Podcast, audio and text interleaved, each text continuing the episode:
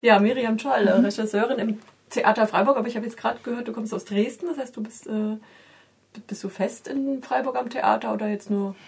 Nee, ich arbeite äh, in Dresden am Stadtschauspiel dort, leite dort die Bürgerbühne. Ähm, auch, ja. Gut. Ich leite dort die ähm, Bürgerbühne. Ähm, das ist eine Sparte am Stadtschauspiel Dresden, wo Bürger der Stadt auf der Bühne stehen und ähm, in professionellen Inszenierungen. Und ich bin einmal im Jahr ähm, in einer anderen Stadt und inszeniere dort.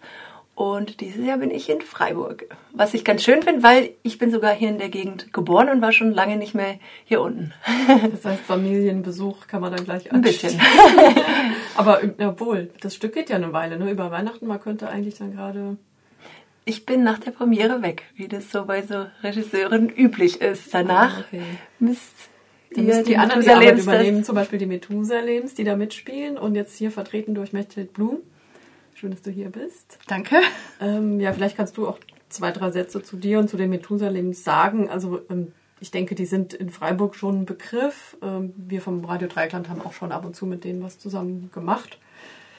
Die ähm, Methusalems wurden im Jahr 2000 gegründet von Helmut Grieser, der damals noch Schauspieler am Theater Freiburg war und sich fragte, was mache ich, wenn ich älter werde? Und ich werde älter, aber was machen eigentlich andere, die älter werden? Ich würde gerne mal sehen, ob ich mit älteren Menschen auch Theater machen kann und ob die über sich hinauswachsen können, über die Erfahrung hinauswachsen können, die sie bisher in ihrem Leben gemacht haben. Und er gründete auf diese Weise dann die Gruppe der Methusalems und inszenierte die folgenden Jahre auch selbst äh, und bot diese Inszenierung dann dem Theater Freiburg an. Zehn Jahre später hörte er damit auf, weil er auch noch selbst andere Bereiche bearbeiten wollte. Und die Methusalems wurden direkt von der Intendanz sozusagen übernommen. Übernommen heißt, dass ihr regelmäßig ähm, Stücke spielt.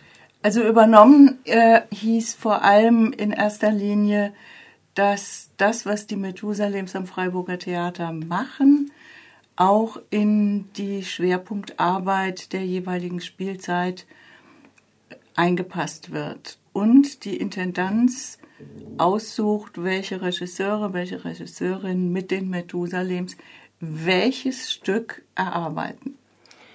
Und ich will mal dazu sagen, das ist keine Selbstverständlichkeit, dass eben eine Laienspielgruppe, auch wenn ihr schon recht professionell seid, aber eine Laienspielgruppe an einem Theater einen Platz findet. Also da war auch Freiburg sehr früh ähm, da ähm, dabei, solche Projekte wie eben die Methusalems ähm, zu fördern und ans Haus zu binden. Gibt ja noch viele andere Projekte in Freiburg wie der Finkenschlag oder die Bettleroper. Also jedes Jahr werden ja verschiedene Projekte mit Bürgern aus der Stadt gemacht. Da war Freiburg sehr ähm, ähm, früh dran. Wir in Dresden machen das eben auch in großem Umfang, aber das ist gerade ein Trend, der so durch die Theater geht, dass man verstanden hat, wir können uns da nicht mehr abschotten, wir brauchen irgendwie die Verbindung zum Leben, wir brauchen das die Verbindung zu den Geschichten der Leute da draußen. Und wir brauchen auch Publikum, was sich irgendwie bei uns wohlfühlt. Und gerade ähm, in einer Zeit, wo man doch merkt, dass es nicht selbstverständlich ist, dass die Gesellschaft sich ja zusammengehörig fühlt und auch sich identifiziert mit, mit einer Stadt, mit, mit der Kunst, mit, es gibt ja dieses Schimpfen auf die Eliten zurzeit, ist es ganz äh, wichtig und war uns auch in den letzten Jahren wichtig, dass es einfach ein offenes Haus ist, dass es ein Haus ist, wo sich viele eingeladen fühlen, viele Themen besprochen werden und dass das, das Kunstige und das Elitäre dabei ähm, nicht im Vordergrund steht. Also die Übernahme der Methusalems äh, in die Intendanz Mundel passte natürlich in die gesamte Art der Theaterarbeit, die Mundel am Freiburger Theater angestoßen hat, nämlich das Theater in die Stadt hinein zu öffnen und äh, mit sehr vielen unterschiedlichen Gruppen gemeinsam Projekte anzugehen und auch wechselnden Gruppen, die nicht immer gleich geblieben sind. Ähm, und da die Methusalems selbst äh, nochmal zusammengeschlossen sind in einem ehrenamtlich arbeitenden Verein, ähm, war das vielleicht auch ein bisschen einfacher, mhm. als äh, wenn man jetzt ein, eine eigene Theatergruppe, die davon leben würde, übernommen hätte. Mhm. Nun seid ihr ja schon seit, ähm, du sagst, zehn Jahren zusammen. 17 Jahre. 17 Jahre. Ich weiß nicht, wer da jetzt die Dienstälteste ist. Auf jeden Fall ist es eine Kontinuität. Im Gegensatz zu anderen Stücken, wo wirklich nur dann punktuell Leute aus der Gesellschaft, Bürgerschaft angeworben werden. Ähm, beobachtest du da bei euch dann auch eine sowas wie eine Entwicklung, weil ihr schon so lange zusammenarbeitet? Also einmal haben sich natürlich die Gründungsmitglieder sowieso wahnsinnig weit entwickelt da sie in den ersten Jahren äh, regelmäßig, auch ohne ein Projekt zu haben, mit Helmut Grieser trainiert haben. Improvisation, Sprache, Bewegung, kleine äh, Szenen zusammengestellt und so weiter. Und durch die Aufführung auch äh, entsprechend geschult sind. Ähm, gleichzeitig, also kurz äh, gesagt, die haben auch eine künstlerische Entwicklung mitgemacht, die Methusalems meine ich, dadurch, dass dann nach Helmut Gräser wieder äh, andere Regisseure mit ihnen gearbeitet haben, andere Konzepte erarbeitet haben, andere Vorstellungen von der Art und Weise, wie man mit Laien arbeitet, eingebracht haben.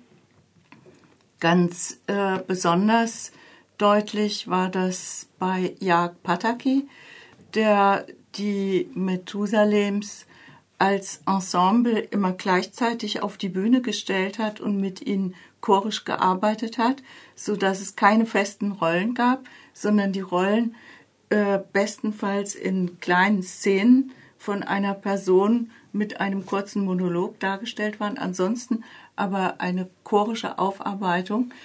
Und äh, da haben wir wahnsinnig viel von mhm. profitiert auch, auch im Sprechen vor allem. Das ist ja eine, eine, eine, eine wichtige und große Debatte mittlerweile, wie äh, spielt man mit Laien Theater. Ne? Also äh, ich habe da auch einiges, ja, es gibt jetzt viele Tagungen und äh, viele Leute schreiben drüber. Ähm, an den Unis wird geforscht und es gibt so eine, ähm, ja, so eine Regel, dass man sagt, wenn, wenn der Zuschauer rausgeht und sagt, es war ja ganz schön, aber die Profis hätten das bestimmt besser gemacht oder mit den Profis wäre es bestimmt noch schöner gewesen, dann hat man auch so ein bisschen das Ziel verfehlt. Äh, zumindest das Ziel für die Zuschauer. Dann bringt es mehr den Spielern, aber dem Publikum ähm, äh, nicht so viel. Und eigentlich muss man so schauen, was bringen die Spieler an Erfahrung mit und an Spielweisen und an Wissen und an Körper was ein Pfund ist. Hier ist es ganz oft bei euch, ist es tatsächlich auch das Alter, was ihr mitbringt. Das mhm. ist, ist eben in einem Profi-Ensemble äh, gibt's dieses äh, dieses Alter gar nicht mehr, weil die oft im äh, in, im Ruhestand sind. Aber natürlich ist es bei euch auch noch mal eine Sondersituation, dass ihr eigentlich auch eine Mischform seid zwischen Laien und Profis aufgrund der vielen Spielerfahrungen ähm, ist das, was wir jetzt machen, schon auch eine Rollenarbeit und eine Figurenarbeit, ähm, weil man doch merkt, dass durch die Erfahrung auch ähm, für Laien überdurchschnittliche ähm, ja, äh, Fähigkeiten ähm, da sind. Und trotzdem ist es, spürt man die gelebte Geschichte in den, in den Körpern und äh, ähm, den, den Kontext, in dem sie großgewachsen sind, dass das nicht ein einheitlicher dass da nicht eine einheitliche Schauspielerbiografie dahinter steckt, das sieht man, spürt man. Mhm. Und das macht es wahrscheinlich auch für dich als Regisseurin spannender, also schwieriger einerseits, aber auch interessanter. Also, ja, es ist ja, es ist ja, diese Diskussion wird natürlich ähm, in professionellen Zusammenhängen geführt. Diese, also diese Diskussion, ob Laien auch Rollen übernehmen könnten, die Profis genauso übernehmen. Hm. Also äh, wie lächerlich macht sich die Laien Julia gegenüber der professionellen hm. Julia. Ja, äh, es ist aber tatsächlich auch so, dass es mengenweise Menschen gibt, die die Laiendarstellung in jedem Fall bevorzugen.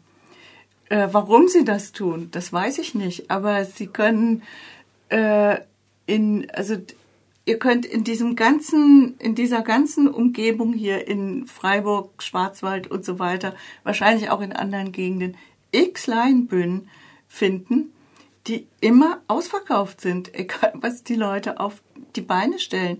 Und das sind nicht immer nur Schwänke und komische Sachen, sondern auch ernste Sachen. Mhm. Also diese Laiendarstellung hat Zulauf. Mhm. Das ist vielleicht auch so eine Nähe zur mhm. eigenen Person. Ja, genau. Man sitzt im Publikum und denkt, das könnte ich sein. Wobei ich finde, man sollte es nicht gegeneinander ausspielen, das Profispiel und das Laienspiel. Wie gesagt, hier handelt es sich ja so ein bisschen um eine Mischform. Mhm. In Dresden schaue ich wirklich, dass ich das stark ästhetisch auch abgrenzt. Da stehen ja immer Leute auf der Bühne, die eigentlich zum ersten Mal auf der Bühne stehen. Das heißt, die, die Grunderfahrung von Theater ist größtenteils gar nicht da. Und trotzdem bringen die Leute über die Biografie ähm, sehr viel mit. Ich mache mal ein paar Beispiele. Wir haben zum Beispiel ähm, Ich Amateur gespielt mit Männern in der Midlife-Krise.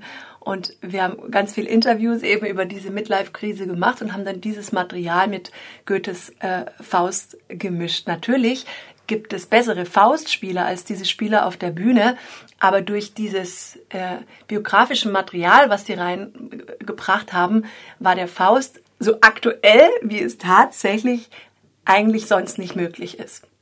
Dann gibt es natürlich auch ähm, Stücke, wo wir pur mit biografischem Material arbeiten, zum Beispiel meine Akte und ich, ähm, wo es darum geht, dass wir Leute einladen mit ihren Stasi-Akten. Also alle, die was mit Akten zu tun gehabt hatten, das waren dann meistens Opfer, aber auch Täter auf der Bühne, die dann dieses Material präsentiert, bearbeitet, besprochen haben. Ähm, und dann gibt es aber auch wieder ähm, Stücke, ähm, wo man das Biografische äh, rauslässt oder wo das nicht so wichtig ist, wo man zum Beispiel sagt, es gibt in einer Stadt unzählige Kinder, Erwachsene, Senioren, die tolle Instrumente spielen, damit eigentlich nicht so richtig viel anfangen können, außer wenn sie Glück haben, einmal in der Woche in einem Orchester zu spielen, was ja auch die wenigsten ähm, können. So viele Orchester gibt's ja gar nicht.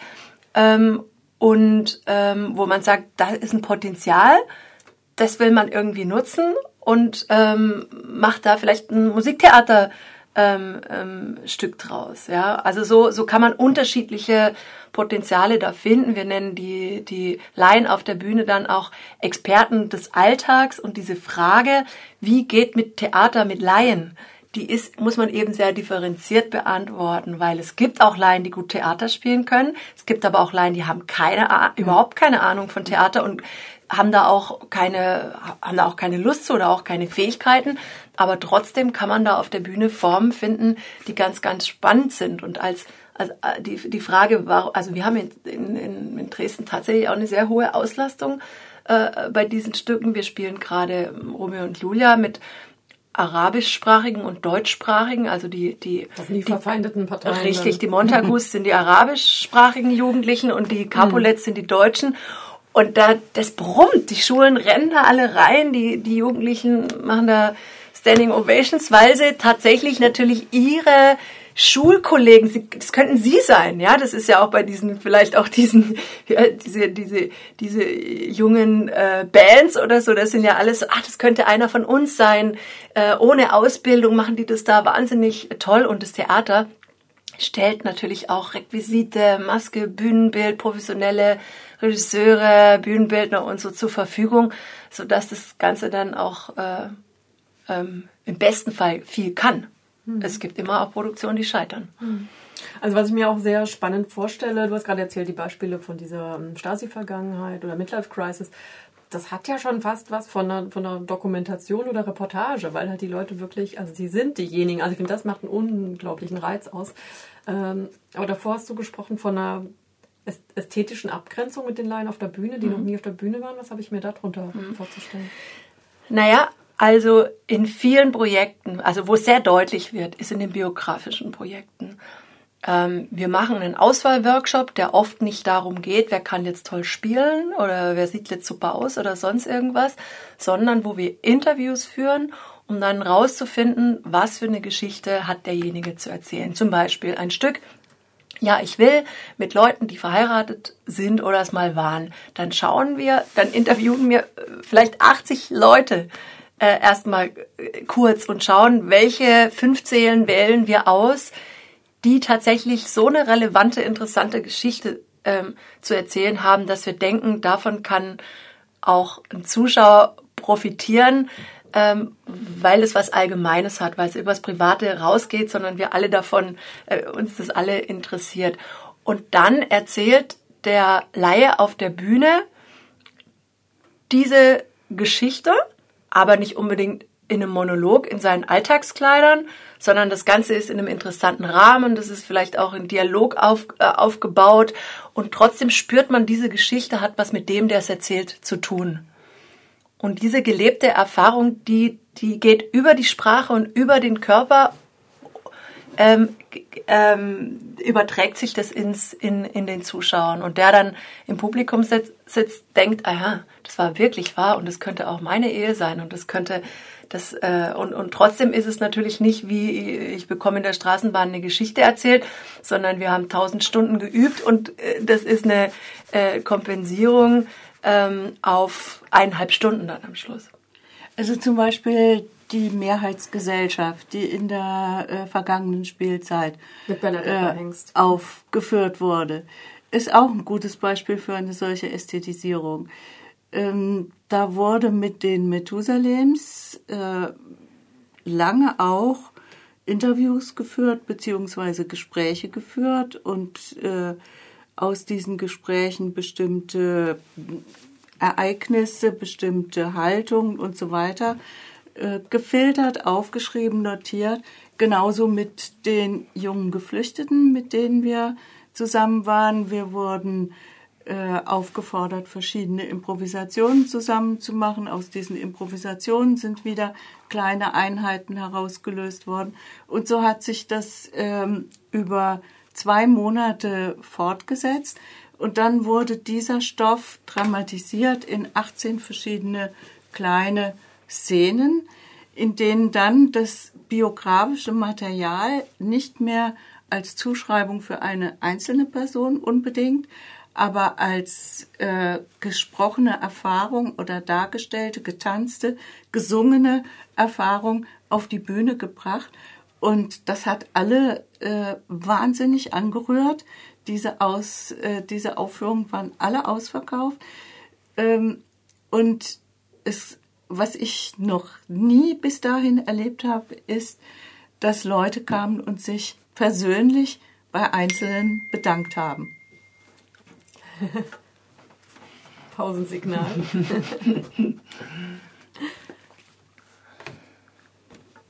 also es haben sich noch nie vorher Zuschauer, Zuschauerinnen bei den einzelnen Darstellerinnen, Darstellern bedankt. Also auch nicht beim, bei den Methusalems? Weil da hätte ich jetzt auch gedacht, da ist halt, weil da eine andere Nähe vielleicht einem möglich scheint. Ja, vielleicht privat, aber mhm. äh, bei der Mehrheitsgesellschaft sind sie unmittelbar nach dem Schluss, der ja in der damaligen Passage noch stattfand, sind sie gekommen und, und haben sich bedankt. Ich denke, weil es eben auch eine ja. soziale und gesellschaftliche äh, Relevanz hat, ne? Also dass, dass das Theater sich dann geöffnet hat, dann für die jungen Geflüchteten und so und jeder auch das Bedürfnis hatte, auch was zu tun und sich zu engagieren. Und da hat das Theater in den letzten zwei Jahren auch eine, in manchen äh, Städten eine wichtige äh, Rolle übernommen, um da ähm, sowohl über die Kunst die Themen zu besprechen, die Schwierigkeiten, die Chancen, die äh, ähm, Konflikte anzugehen, aber auch ähm, gleichzeitig mit denen, die dann auf der Bühne stehen, auch eine Integrationserfahrung äh, für beide Seiten ähm, zu ermöglichen. Also ist über die, über die Aktualität hinaus, äh, glaube ich, dass die Ästhetisierung ein ganz wesentlicher Punkt dabei war. Wir haben, wir waren ja auch eingeladen dann zum äh, Taz-Kongress in diesem Jahr im April und äh, hatten da die Möglichkeit, unsere Erfahrungen vorzutragen, genauso wie Theater Asyl, die so etwas Ähnliches gemacht haben, dies aber in dem Sinne äh, dokumentarischer angegangen sind und einzelne Leute in den verschiedenen Städten, jeweils neue, aber von der gleichen Art der Verantwortlichkeit oder Zuschreibung auf die Bühne gestellt haben, die ihre Geschichte erzählt haben. Und äh, daran kann man den, also die, den unterschiedlichen Zugriff sehen, der über die Ästhetik läuft. Wollen wir über das Stück jetzt mal Gerne, reden? ja. Weswegen wir eigentlich gekommen sind. Aber ich fand es total spannend, jetzt auch mal nochmal über die Methusalem äh, zu sprechen und über Laien-Schauspiel. Spannendes Thema.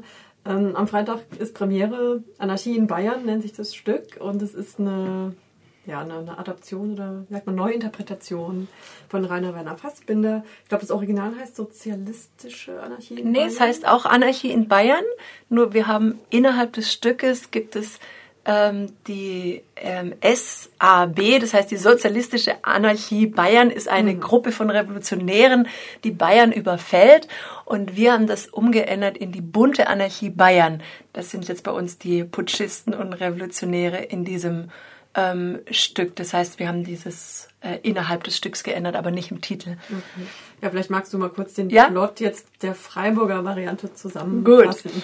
Also ähm, es ist doch ein recht abstruses Stück und ähm, ist auch gar nicht so einfach zu äh, beschreiben. Man muss dazu sagen, es ist eine Farce, es ist eine ähm, ähm, Komödie und obwohl viele gesellschaftlichen Themen da drin angesprochen werden, die ich glaube, also von denen ich glaube, dass sie zurzeit wichtig sind, ähm, steht über allem auch ja, der Spaß dran und auch einmal ein bisschen drüber zu lachen, was auch gerade ähm, alles so in unserer mm, Gesellschaft sich äh, laut und schwierig macht. Und manchmal habe ich dann aus Gefühl, da mal auszuatmen. Und ich bin auf so vielen Podiumsdiskussionen und habe so viele schwierige Themen im Theater zu beackern, dass diese Leichtigkeit, glaube ich, gerade gut tut. Um was geht es?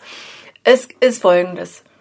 Bayern wird von der bunten Anarchie Bayern, einer Gruppe von Revolutionären, besetzt. Und zwar mit einem Trick machen sie das, indem sie nämlich die bundesdeutschen Soldaten aufeinander hetzen, die sich gegenseitig abknallen, also ausrotten sich gegenseitig, sodass ähm, äh, ja, sie völlig unbewaffnet dastehen und die Anarchisten stürmen dann also die Sendekabine des äh, Fernsehers, vielleicht ähnlich wie in der Türkei kann man sich das ähm, vorstellen, und rufen aus die bunte Anarchie Bayern und dass jetzt alle Bayern befreit sind und kein Mensch mehr andere unterdrückt und dass jetzt alle frei sind. Und sie gehen davon aus, dass sich alle freuen. Ähm, wir, der nächste Blick geht in die, äh, das äh, Wohnzimmer der Familie Normalzeit. Da sitzt Oma, Opa, Mutter, Papa und Tochter und die sich alles andere als darüber freuen. Das ist eine ähm, Familie, äh, die wir ins Jahr 1953 äh, gesetzt haben, also so eine Nachkriegs... Äh, ähm, äh, Familie in der Adenauer-Ära, die stark auf Arbeit, Ordnung, Traditionsbewusstsein, ähm, ähm, auch eine sehr, ähm, ja, wir haben, ja, geschafft und ein bisschen lustfeindliche äh, Familie auch, die ähm, gleich den völligen Horror kriegt bei der Vorstellung, wer da gleich, äh, wer sie da überfallen hat und sich schon aufs Schlimmste vorbereiten. Dann stürmen die Anarchisten dieses Wohnzimmer und glauben, dass sie da gefeiert werden. Und das sind einfach zwei Gruppen, ähm, also zu den Anarchisten gehört. Äh, ein Althippie, ein lesbisches Paar, eine, also eine lesbische Muslima und ihre Antifa-Freundin, es ist ein Intellektueller und zwei Schauspieler, zwei durchgeknallte. Und ähm, diese bunte Truppe, also die im Heute spielt und mit ihren Handys und ihrem Twitter-Zeug und mit ihrem spinnigen Gedanken unterwegs sind, die trifft auf diese Ordnung der Familie Normalzeit. Und diese beiden Gruppen, die können einfach nicht miteinander kommunizieren, die können nicht vermitteln, was sie brauchen, was sie wollen.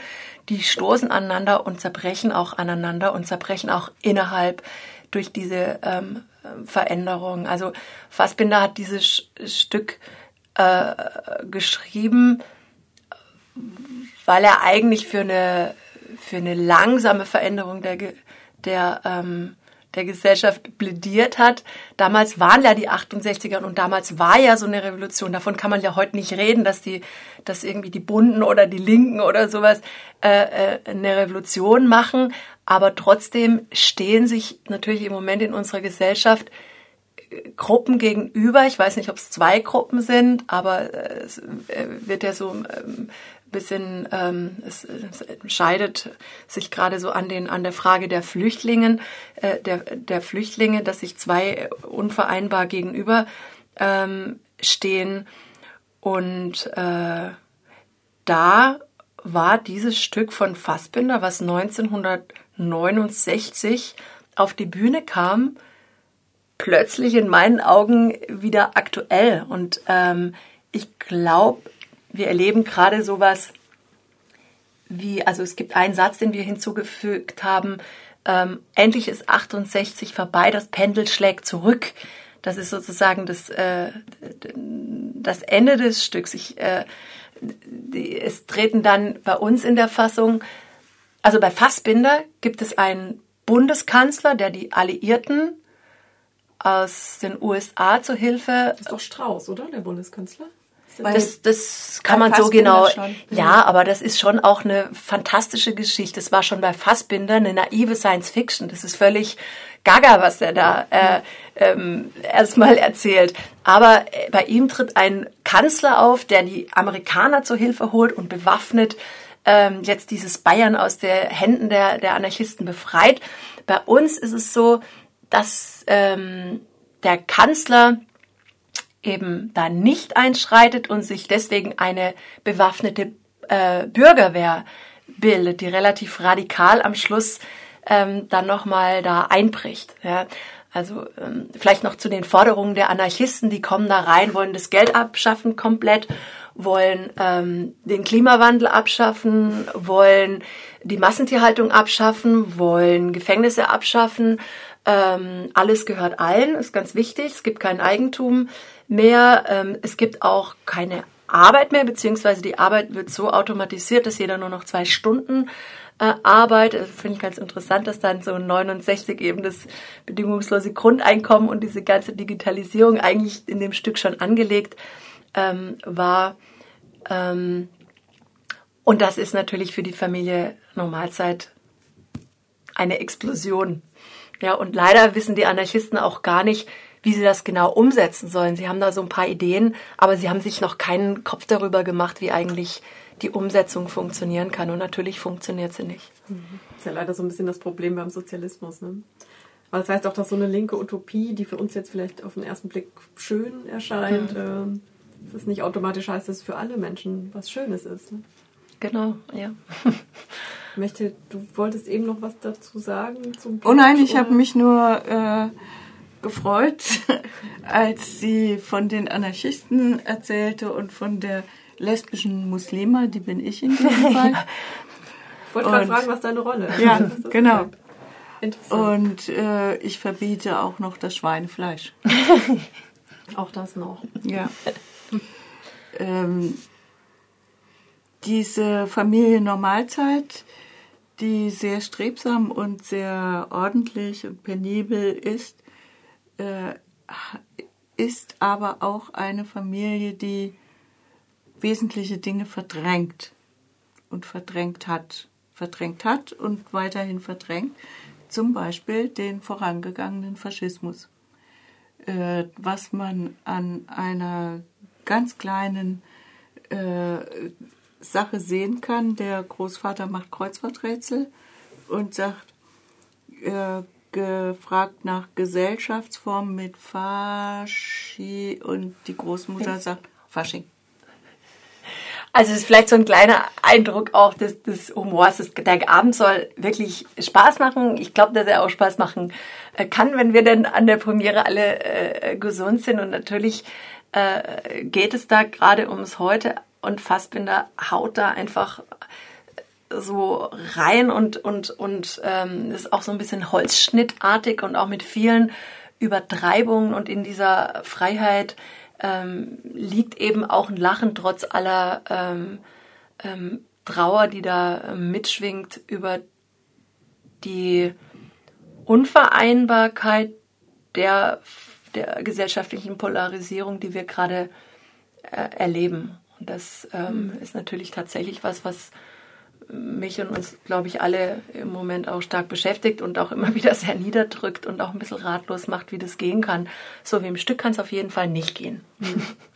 Also ich denke auch, dass einem das äh, Lachen im Halse stecken bleiben kann. Durchaus. Es gibt auch zwei Tö Tote in dem Stück, so ja, ist es nicht. Also es war ja sicherlich auch bei Fassbinder so ein bisschen eine Intention. Also ja, hat ja, er hat ja auch immer eine politische... Natürlich, also ein Schenkelklopferstück ist es auch nicht. Ich will ja auch hier ein bisschen Lust machen im Radio. Also es ist kein klassisches Weihnachts. Nein, nein, im Gegenteil. Aber Weihnachten kommt vor. Weihnachten kommt vor, ja, genau, die Familie Normalzeit. Ja, Stichwort Satire. Also einerseits ist es, hat, es eine, hat es Leichtigkeit, aber ist es nicht auch eine Form von, von Machtlosigkeit, wenn man sich nur noch in Satire ausdrücken kann?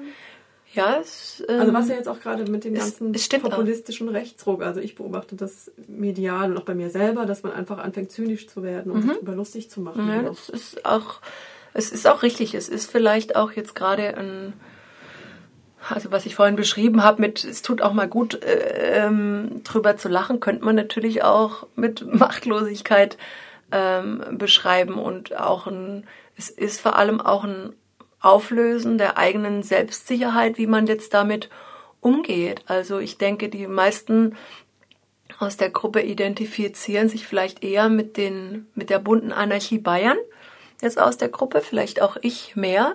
Und trotzdem weiß jeder auch, dass die ähm, Ziele und die Utopien, die man da so hat und so denkt, vom bedingungslosen Grundeinkommen und alle Grenzen sind offen und für immer und Geld spielt keine Rolle und so, ähm, dass das ganz, also dass es einfach, äh, ja, dass es nicht einfach funktioniert und dass da viel ausgehandelt werden muss und viel nachgedacht werden muss, wie überhaupt Gesellschaft ähm, funktioniert. Und das, das Stück ist zum einen Machtlosigkeit, aber stellt vor allem auch die eigene Sicherheit der eigenen Position ein bisschen in Frage. Und man stellt auch fest, dass man eben von beidem was in sich trägt, von der Familie Normalzeit, die eigentlich eine, eine, eine Sehnsucht hat, auch ein bisschen nach Ordnung, nach Familie, auch nach Tradition und dass man gleichzeitig den Anarchen in sich hat. Mechthild, wie ist es für euch, für die Methusa-Lebens? Ähm, ihr seid nicht mehr die Jüngsten, das ist ja ganz klar. Ihr kennt Werner Fassbinder wahrscheinlich auch noch selber von früher, von seinen Stücken. Ähm, weiß nicht, ob da Alt-68er auch in der Gruppe mit dabei sind. Wie ich wollte ist das für euch? Ja, ich wollte gerade sagen, die äh, Methusalems bestehen ja zum Teil fast aus zwei Generationen mittlerweile, ja. Die älteste ist 86 und äh, die jüngste ist, glaube ich, 64. Ähm, da tun sich Unterschiede auf. Es tun sich aber auch Unterschiede in der kulturellen Sozialisation auf. Die meisten der Gründungsmitglieder hatten mit den 68ern absolut nichts am Hut. Sie sind traditionelle Bildungsbürger, sind selbst auch äh, sehr konservativ und, Weiß äh, ich nicht, ob die das alle so unterschreiben würden, aber ja, ja. Mhm. Ja, das sind sie einfach. Ich weiß. Ja, das ist deine, also, deine Sicht darauf auch wieder. Ja, wir haben mhm. da ja aber auch drüber geredet. Mhm. Und das merkt man an der, an der Art, äh, wie Literatur äh, rezipiert wird, wie Musik rezipiert wird. Äh, ich würde sagen, das sind schon auch ein paar Alt-Hippies drunter. Und auch verspätete Hippies sind auch drunter. Und trotz, also das mischt sich halt auch in vielen Biografien. Sind denn Fassbinder-Fans unter euch? Also bisher nicht. das kann man, kann man schon äh, so sagen. Ich, hab ich, wir haben die Frage so nicht gestellt. Würde ich jetzt, äh, also die haben das Stück sehr offen und sehr äh, wohlwollend und freudig ja, irgendwie angenommen das und haben auch eine große Freude am Austragen des Konfliktes zwischen beiden Gruppen. Und äh, es haben mir auch so äh, einige von ihren eigenen Frei Befreiungsgeschichten erzählt. Also viele kennen das, glaube ich, ein bestimmtes Zuhause zu haben, auch aus einem Zuhause weggehen, sich aufbrechen von Traditionen, vielleicht an einem bestimmten Lebenspunkt sogar wieder zu manchen Traditionen zurückkehren oder auch nicht. Also diesen, diesen Konflikt haben schon viele ausgetragen. Und ich weiß von einem aus der Gruppe, der kannte äh, Dutschke persönlich. Also gibt's auch. Ja, ich auch. Ja, ja. Also, sind schon zwei. Also, ja, ja. ja, aber meine Frage zielte tatsächlich eher darauf ab, ob, ob die Leute sich mit Fassbinder, also ob die den vorher schon kannten, sich damit identifiziert haben. Und das schien mir jetzt Das eher nicht ich so, nicht. ne? Sondern Nein. die fanden halt Ja. dann jetzt, wo sie das Drehbuch gelesen haben, ja toll, Ja. Ja, finden wir gut, machen wir ja, mit. ja. Also ich meine 69, ich habe das nochmal nachgelesen, das fand ich ja ungeheuer witzig. Als die Uraufführung in München war, äh, hat der Spiegel eine Kritik geschrieben, äh, die endete damit und wahrscheinlich wird äh, Fassbinder und das Antitheater wieder äh, verschwinden, so wie es bisher nicht aufgetaucht war. So. Also ähm, eine Einschätzung, von der ich glaube, dass die damals von ziemlich vielen vielleicht auch geteilt wurde, die so mit Theater zu tun hatten und erst nach und nach dann äh, die Fassbinderschen Qualitäten sich selbst entwickelt und dann auch entdeckt Ja, wurden. äh, Ja. äh, Zurzeit wird viel Fassbinder Ja. gespielt. Also ich hatte, wie, wie gesagt, dieses Stück 15 Jahre jetzt in der Schublade. Oder ich habe das wirklich, glaube ich, vor 15 Jahren Mhm. zum ersten Mal gelesen, habe sehr gelacht und dachte, schade, dass es so unaktuell ist. Und im Moment finde ich es wieder äh, also ganz schön aktuell, zumindest an manchen Stellen, also Mhm. an die wir dann halt auch ausgebaut haben. Und er hat ja viele Stücke auch zum Thema Fremdenfeindlichkeit und so geschrieben. Und in äh, vielen Theater wird gerade Katzelmacher äh, gespielt und Unterliegt man da nicht äh, der Versuchung, so mit dem Zaun, wenn man mit dem Zaunfall zu winken oder so mit der Moralkeule zu schwingen, so Hallo, mit dem Zeigefinger? Ja, es ist halt dadurch, dass beide Gruppen so schlecht wegkommen. Ähm, und es auch so ein bisschen ähm, offen ist, was man jetzt eigentlich macht, äh, finde ich es nicht so moralisch. Es ist manchmal fast ein bisschen amoralisch. Weil also manche Figuren, einer wird dann plötzlich zum Mörder, aber man weiß überhaupt nicht warum eigentlich so richtig. Man kann es schon, natürlich kann man es irgendwo tiefenpsychologisch herleiten, aber ich finde, man äh, so ganz äh, treffend ist die Analyse dann auch ähm, nicht. Und äh, gerade am Schluss lassen wir natürlich da diesen Chor auftreten, wo dann eben auch Texte von NPD, äh, Pegida und ähm, so auftauchen. Und aber auch da haben wir versucht, dieses Moralinsaure rauszunehmen. Das ist zum Beispiel eine Gruppe von äh, Indianern, die da auftaucht mit großem äh, Geheul, um da diese ähm, Thesen zu verbreiten. Ähm, Mit Stolz. mit Stolz und Mut und Stärke. Genau. Und ähm, deswegen finde ich es eigentlich nicht moralinsauer. Ja. Aber man kann Fassbinder an manchen Stellen und Stücken durchaus so lesen. Aber er ist eben auch sehr fantasievoll und sehr radikal und in diesem Fall auch sehr witzig. Bei Fassbinder gab es ja ähm, Song und Sketch in dem Stück, also auch Musik. Und was Spaß gerade vom Chor? Ist bei euch auch Musik? Spielt es eine Rolle? Also wird da gesungen? Nee, das Oder ist ein? Sprechchor oder, oder von welchem Chor sprach ich gerade? Am Schluss die Gruppe, die da auftritt, der Ja. Chor der Indianer. Nee, das ist eher eine, als, als Spielform gedacht. Also, also Chor einfach im Sinne von eine Gruppe von ähm, Darstellern. Musik spielt eigentlich äh, ein bisschen eine Rolle. Es sind neue ähm, Interpretationen von Let's Sunshine und solche äh, Dinge drin, aber nicht von den Spielern, sondern tatsächlich von dem Musiker, ähm, der dort äh, mitarbeitet. Sind natürlich Zitate aus den 50er Jahren, aus den 68er Jahren und von heute zusammengesampelt. Okay, am Freitag ist Premiere um 19 Uhr im Werkraum, 16. Dezember. Ich habe gesehen, das Stück wird wahnsinnig oft aufgeführt. Also Ja, noch bis weit en suite 2017. gespielt, ja. Also ich denke wahnsinnig oft nicht nur das Besondere ist, dass es am Stück hintereinander gezeigt wird. Oft mal verteilt sich das ja so über ein ganzes Jahr. Und jetzt, äh, wie oft spielt ihr? Ich glaube 18 Mal. Ah, das ist schon oft, doch, das stimmt. Im engen Zeitraum. Also es ist schon. Ähm, Ja. Ja. Also Ehrgeizig. ähm, es ist auch äh, nicht unanstrengend, kann man äh, schon konstatieren. Das Zu ist proben nicht oder was? so ein alles. Zu gucken auch, findest du? Nein, nicht zu gucken. Ich meine, für die, die beteiligt sind an Ach der so, Produktion, ja. ist es nicht unanstrengend. Also das sind zweieinhalb Monate Proben zum Teil, dann gegen Ende tägliche Proben, fünf bis sechs Stunden.